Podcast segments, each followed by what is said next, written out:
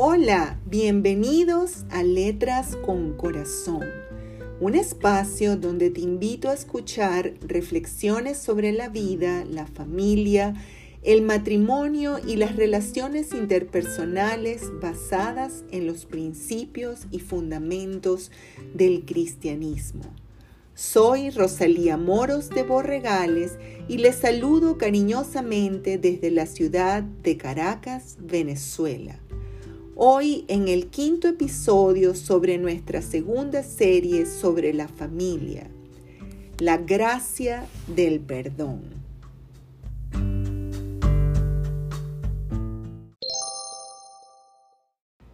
La gracia del perdón. Si hay una palabra que nos hace temblar en cualquier circunstancia, es el perdón. Si estamos del lado del agraviado, del ofendido o maltratado, hablar de perdonar a quien ha sido el autor de nuestro dolor representa un desafío. Todo nuestro ser grita un no rotundo. El dolor que nos han causado llora desde nuestras entrañas que es imposible perdonar aun en el caso que lo hagamos como una decisión tomada de manera separada de nuestros pensamientos y sentimientos, nos parece una imposibilidad poder olvidar y más aún llegar a la reconciliación. Por el contrario, si nos encontramos del lado del ofensor, del que ha causado la herida y hemos llegado al arrepentimiento, si estamos convencidos del daño que hemos causado, entonces anhelamos el ser perdonados. Anhelamos que la confianza en nosotros sea restaurada. Todo nuestro ser grita por esa liberación del alma que ocurre cuando escuchamos las palabras te perdono. Si hemos sido el ofensor, si hemos causado heridas una y otra vez sin que haya habido un cambio de rumbo, si estamos persistiendo en una actitud de soberbia pensando que estamos en el derecho de hacer lo equivocado que estamos haciendo, entonces tenemos un problema que va más allá del perdón. Significa que el corazón se ha endurecido, significa que nuestro entendimiento se ha entenebrecido. Y lo primero que debemos hacer es buscar el quebrantamiento de nuestro corazón doblegar nuestro orgullo y pedirle el perdón a Dios. Cuando estamos en una situación como esta, es muy importante comprender que las palabras sin acciones concretas, contundentes, que las respalden, no tienen ningún valor, ni tampoco tendrán ninguna trascendencia para traer restauración. El causar daño a nuestro cónyuge, a nuestros hijos, a nuestra familia repetidas veces sin recapacitar, sin dar un vuelco a nuestra actitud, se convierte en un proceso de endurecimiento del corazón y de oscurecimiento de la conciencia que inexorablemente conducirá a muchas situaciones desventuradas en la vida. Nada más alejado de nuestra humanidad la cual lleva implícita en sí misma la evolución hacia lo bueno y noble que el pensamiento del no arrepentimiento. El no arrepentirse de nada en la vida es simplemente un acto de soberbia. No obstante, arrepentirse va más allá de sentir pesar o lamentarse. Desde el punto de vista bíblico, el estar verdaderamente arrepentido conlleva frutos dignos de arrepentimiento, lo cual se traduce como un cambio de actitud, una transformación de la intención del corazón en su expresión por medio del lenguaje y el hecho, la acción. El perdón en sus dos facetas, tanto la decisión de perdonar como tener la humildad para pedir perdón, requieren de un alma llena de coraje los cobardes no se atreven a perdonar, ni tampoco son capaces de pedir perdón. Prefieren permanecer en la posición de no dar un paso hacia adelante. Prefieren mantenerse en su posición de orgullo, de no perdonar o de no pedir perdón. El coraje es ese ímpetu en nuestro interior que nos impele a hacer o decir algo venciendo toda clase de obstáculos pasando por encima de prejuicios humanos, los cuales frecuentemente nos detienen para no expresar la verdad que yace en nuestro ser interior. Lo más extraordinario del coraje o valentía es que aflora en nosotros ante nuestra vulnerabilidad, cuando los latidos del corazón se aceleran ante la sombra de un miedo o una duda. Podríamos interpretar que esa fuerza interior que nos impele a tomar esa actitud de humildad es un acto de la gracia de Dios que se transfiere a nosotros en esa actitud de coraje. Lamentablemente, esa inspiración, esa fuerza interior que nos impele a pedir perdón, solo tendrá efecto si nosotros damos el paso ante lo desconocido. ¿Desconocido por qué?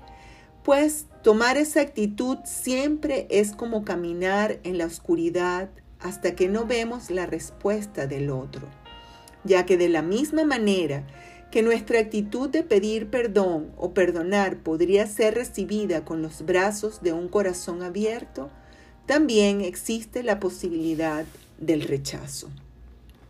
Cualquiera que sea la respuesta a ese paso trascendental, Debemos mantener nuestra actitud. Debemos persistir en el cambio de rumbo que hemos tomado. Debemos estar dispuestos a caminar la segunda milla, a emprender el largo camino de la restauración a través de la reconciliación. Ahora bien, no siempre el acto del perdón conlleva a la reconciliación.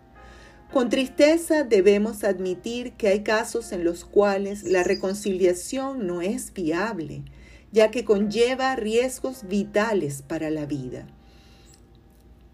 Riesgos que asumen que la vida podría estar en peligro. Igualmente, no siempre el perdón se da cara a cara entre el ofensor y el ofendido, sino que en la distancia decidimos perdonar liberándonos de ese yugo del dolor de la ofensa. Es una decisión en nuestro ser interior que podemos hacer saber a la otra persona o no, dependiendo de las circunstancias en las que ésta se encuentre. Existen casos en los que una persona agraviada ha decidido perdonar a su agresor después de la muerte de éste, y el tomar esa decisión le ha permitido continuar adelante con su vida sin ese peso del resentimiento que tanto agobia al alma que es cautiva de él. Cualquiera que sea nuestra situación, pienso que todos podemos ser bendecidos con la gracia del perdón. El primero que siempre está dispuesto a perdonar no solamente a perdonarnos, sino también a la reconciliación es Dios. Él, como Padre amante, siempre responderá con los brazos abiertos ante un corazón arrepentido. A lo largo de mi vida he tenido la bendición de ser testigo de la gracia del perdón. He podido comprobar con mis ojos a través del tiempo el cambio de actitud en el carácter de algunas personas he visto cómo ese cambio ha traído liberación a los involucrados. El papá, he palpado el milagro de la restauración y he comprobado cómo la gloria primera o el primer amor fueron sobrepasados por el amor que surge de dos corazones que han dado el paso de perdonar. La palabra de Dios en el Evangelio según San Mateo en el capítulo 6 en el Padre nuestro nos dice, porque si ustedes perdonan a los hombres sus ofensas, también su Padre Celestial los perdonará a ustedes. Mas si ustedes no perdonan a los hombres sus ofensas, tampoco nuestro Padre Celestial los perdonará. Y en Marco 11, 25 dice, y cuando estén orando, ustedes cuando vayan a su cuarto y estén orando, perdonad si tienen algo contra otro. Perdonen si tienen algo contra otro, para que también su Padre que está en los cielos los perdone a ustedes de todas sus ofensas. La gracia del perdón está disponible hoy para ti, para tu familia, para tu cónyuge. La gracia de Dios está disponible solamente. Él está esperando un corazón arrepentido, un cambio de actitud. El perdón rompe cadenas. El, el, perdón libera nuestras almas. El perdón trae restauración, liberación y sanidad a la familia. Da el paso del perdón y no te arrepentirás. Que Dios te bendiga.